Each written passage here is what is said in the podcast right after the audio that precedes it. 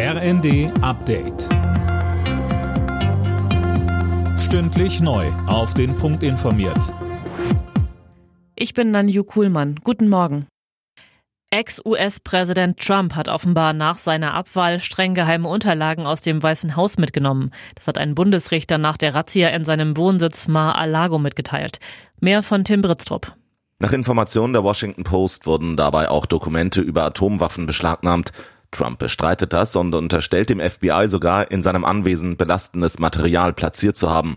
Außerdem wurden wohl Akten über den französischen Präsidenten Macron gefunden. Trump hat damit möglicherweise gegen die Antispionagegesetze der USA verstoßen. Für den 76-Jährigen könnte die Affäre das Ende seiner politischen Karriere bedeuten. Wirtschaftsminister Habeck will Bund, Länder und Kommunen zum Energiesparen verdonnern. Im Herbst und Winter sollen öffentliche Gebäude höchstens noch auf 19 Grad geheizt werden. Das hat er der Süddeutschen Zeitung gesagt. Krankenhäuser und soziale Einrichtungen sind davon ausgenommen. Star-Autor Salman Rushdie ist bei einer Lesung in den USA mit einem Messer angegriffen worden. Er wurde am Hals verletzt und im Krankenhaus operiert. Offenbar wird er künstlich beatmet und könnte ein Auge verlieren. Manuel Anhut mit den Einzelheiten.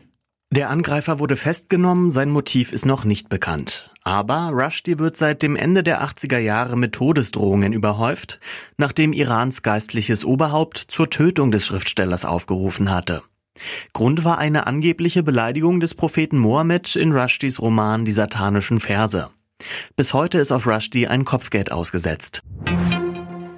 Und der Blick zum Fußball. Da hat Borussia Dortmund im Freitagsspiel der Bundesliga den SC Freiburg mit 3 zu 1 geschlagen. Heute spielen dann unter anderem noch Leipzig gegen Köln, Bremen gegen Stuttgart und Schalke gegen Gladbach. Alle Nachrichten auf rnd.de